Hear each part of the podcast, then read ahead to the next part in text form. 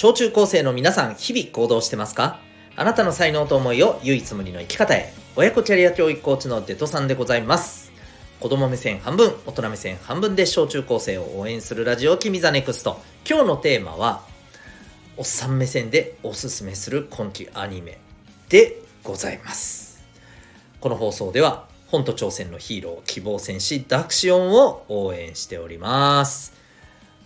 というわけで、今日は、えー、おっさん目線で皆さんにおすすめしたいアニメを一つ、えー、語りたいなと思っております。まあ、アニメ好きの方もそうでない方も、えー、こんなのあるんだ、ぐらいででもね、聞いていただけたら嬉しく思います。どうぞお付き合いくださいませ。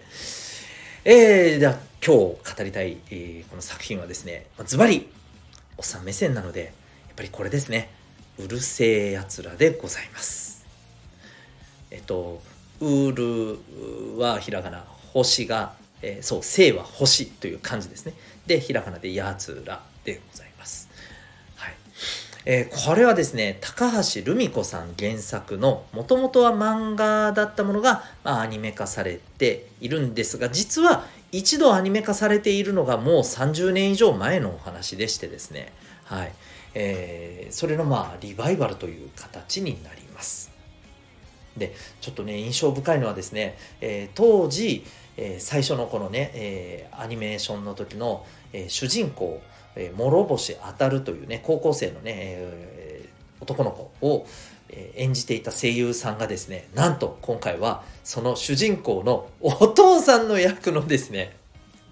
はい、あの、声を演じていらっしゃるということで、まあ、なんかね、うん、いいね、と、あの、見てきた、えー、現役世代のね、おっさんの私から、えー、見ると、まあ、そういう感慨深いものもあるんですが、えっ、ー、と、まあ、今言ったように、これどんな、えー、お話かというとですね、えー、まあ、基本的にはこのドタバタ的な、えー、ラブコメ、えー、ギャグ、アニメでございます。えー、大体そうだね。恋愛要素3割コメディ要素3割、えー、ギャグ要素4割なイメージなんですけどさあ果たして今回のアニメはどういう感じなんだろうというのが正直なところです。まだ実は1話しか見てなくて 1話を見た限りだとうんまあまあちょっとギャグ要素がもしかしたら減っていくのかなという不安はありつつもまあ期待、えー、しながら見てるような感じかなと思います。でこれですね、えーと、何が面白いのかというとまあとにかくですねキャラクターが出てくるキャラクターが多彩なんですよ、うん。えー、そしてみんなねまあとにかく尖っていて面白い、うん、でまあ正直口頭向けです。現実離れしまくってます。えっと まあぶっちゃけいやあのこれに出てくる人たち基本的に人間離れしてますよ。うん。あの、いや、それで死なないんかーいぐらいな、あのはい、感じです。もうぶっ飛ばされまくって、えー、全然普通にね、ヘラヘラ、あの 動いてますんで、まあそういう意味でもギャグ漫画だな、ギャグアニメだなっていう感じだと思いますが、えー、っとね、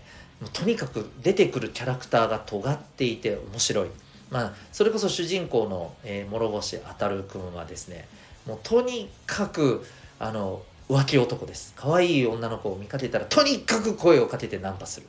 うん、とにかくナンパする。彼女がいようが何しようが関係なくナンパします。でぶん殴られようがそのねえー、まあえー、このヒロインにあたる子がね、えー、ラムちゃんという、まあ、いわば異星人のね、えー、こうすごい可愛らしい女の子でただ、えー、電撃を使うんですよね。で、えまあ、主人公のこの諸星あたる君に惚れ込んでいるんですけれども、まあ、あの浮気をするたびにですねとにかくこう電撃をぶちかますんですよ、うん、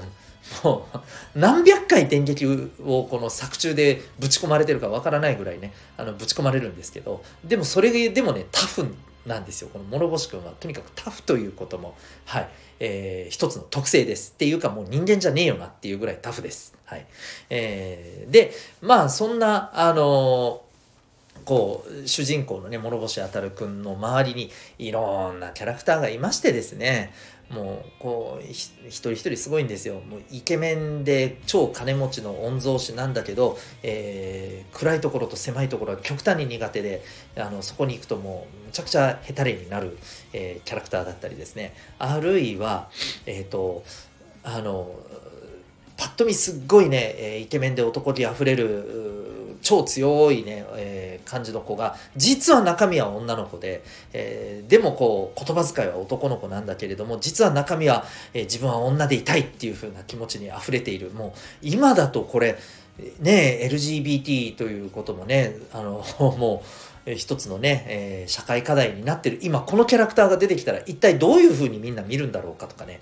いろんなことをちょっとこう思わせるすごく尖ったキャラクターがもう今言ったのもほんの一部ですからね。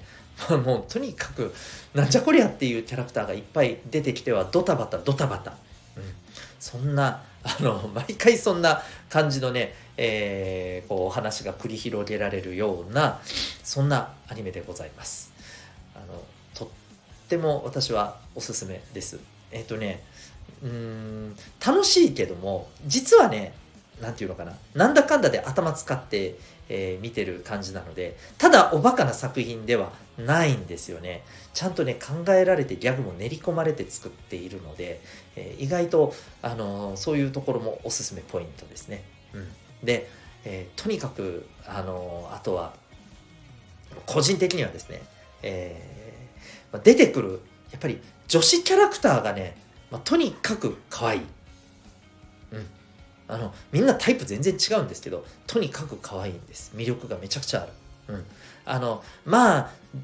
えっとね、男性キャラクターもおもろいんですけど、基本的にはね、えー、そう、男子キャラクターは女子キャラクターを盛り上げるためにいるような感じです。はい。もうとにかく女子キャラクターがむちゃくちゃ、あの、可愛いし、面白いし、えー、多分そこが見どころなんだろうなと思います。で、えー、こう言うと、あ、じゃあ、男子向けの、えー、アニメなのかというとね、いや、全然そんなことなくて、多分女子の方が見ててね、面白いと思う。うん、きっと、そんな気がします。はい。えー、まあ、そんな感じのね、アニメで、まあ、ぜひ、あの、中身は見ていただけたらなと思っております。えー、今の時期に、これがどれぐらい、今の小中高生のみんなに、えー、響くんだろうか。正直ね、まあ、基本的にこのアニメーションが作られた狙いとしてはね、多分僕を含めたおっさん、おっさん、おばさん世代が、まあ、ぶっちゃけターゲットだと思うんですよ。うん。その世代に向けて、えー、ね、楽しんでほしいなっていうのがきっとね、狙いだとは思うんだけど、僕は結構これ、えー、今、これを気になってる小中高生ぐらいのね、えー、世代の皆さんが見ても結構楽しめるんじゃないかなと思ったりしています。うん。まあ正直ね、今期はね、ただね、チェーンソーマンとかね、スパイファミリーとかね、あのー、まあ、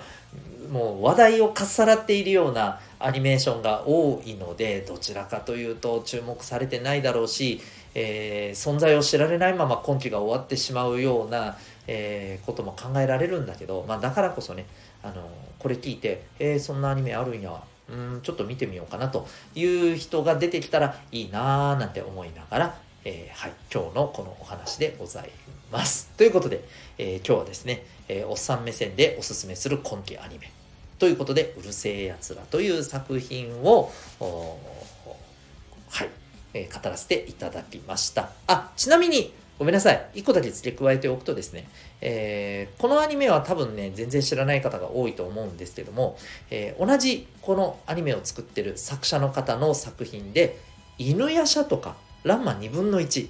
これ聞くと、あーと思う方多いかもしれません。そう。あの作品の、えー、作者でございます。なので、えー、犬夜叉とか好きな人はですね、結構多分、まあ面白いんじゃないかなと思ったりしています。というわけで、え興味ある方はぜひ見てみてください。あなたは今日、どんな行動を起こしますか？それではまた明日学び大きい一日を